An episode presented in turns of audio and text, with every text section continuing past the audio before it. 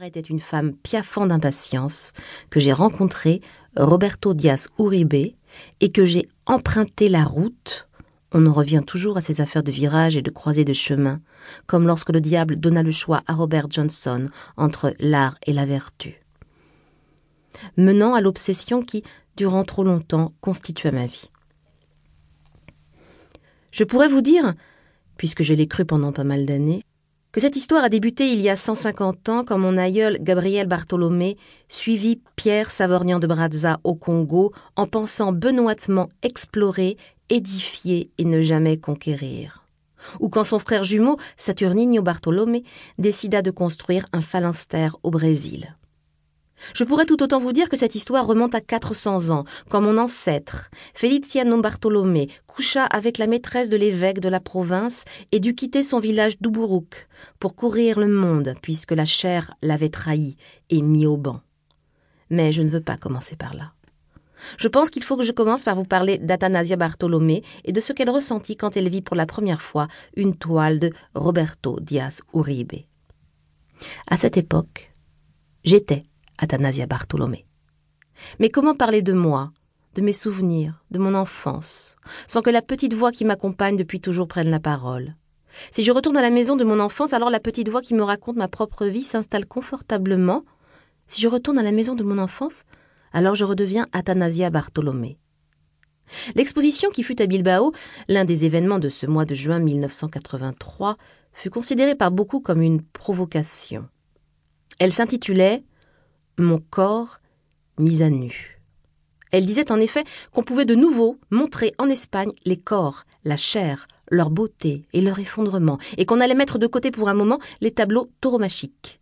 Elle présentait des toiles de Schiele, Bacon, Freud, Picasso et une toile monumentale de Roberto Diaz Uribe. J'avais treize ans. Je ne connaissais rien à rien seulement le temps long de la dictature, sa queue de comète et la mémoire tronquée. Nous n'avions jamais encore eu l'occasion de visiter dans le cadre scolaire autre chose qu'une église de jésuites.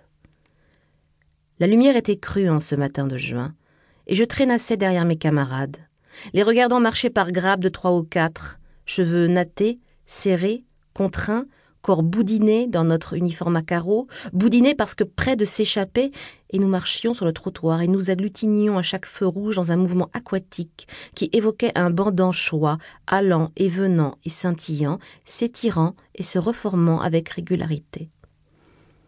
Je portais des chaussettes tire-bouchonnées, des baskets noires et un bracelet de force que j'avais trouvé au marché pour contrecarrer cette tenue de bonne sœur. C'est ainsi que nous l'appelions. Et chacune d'entre nous en transgressait comme elle pouvait la bienséance, vu que mademoiselle Fabregat, notre professeure d'histoire de l'art, était une femme en pleine conquête de son indépendance et que nous voulions toutes lui plaire. Je traînassais dans la perspective d'un après-midi, sous le regard moins vigilant que d'habitude de mademoiselle Fabregat, que les années 1980 galvanisaient et poussaient à porter des jupes en cuir très courtes. Je traînassais parce que je traînassais depuis toujours. Je marchais seule, parce que jamais je n'avais réussi à caler mon pas sur celui d'une autre. Ce jour de juin 1983 était si limpide, avec un ciel d'un bleu catégorique au-dessus du Bilbao, punaisé de quelques nuages blancs, comme ceux qu'on voit au-dessus des Sierras dans les westerns, des nuages parfaits, décoratifs, inoffensifs.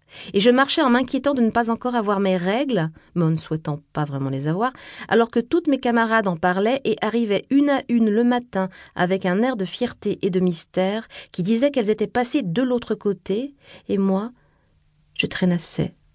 Et je faisais attention de ne pas marcher sur les lignes du trottoir, et je pensais que peut-être je n'allais jamais avoir mes règles, et que je serais obligée de faire semblant, et d'arriver moi aussi un matin avec un air de fierté et de mystère dont tout le monde se foutrait, puisque j'étais tellement solitaire.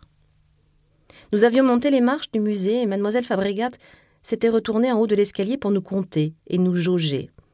Elle arborait ce jour-là un pantalon noir assez serré pour que nous croyions toutes qu'elle ne portait pas de sous-vêtements. Elle était flamboyante devant la porte du musée à rameuter ses ouailles. J'étais si impressionnée et si prête à m'enthousiasmer que je me sentais frémissante. Mais frémissante n'est pas le mot approprié. Vibrante serait plus juste. Et je vous dis cela parce que cet état ne fut pas étranger à ce qui s'est produit dès l'entrée du musée. Le tableau de Diaz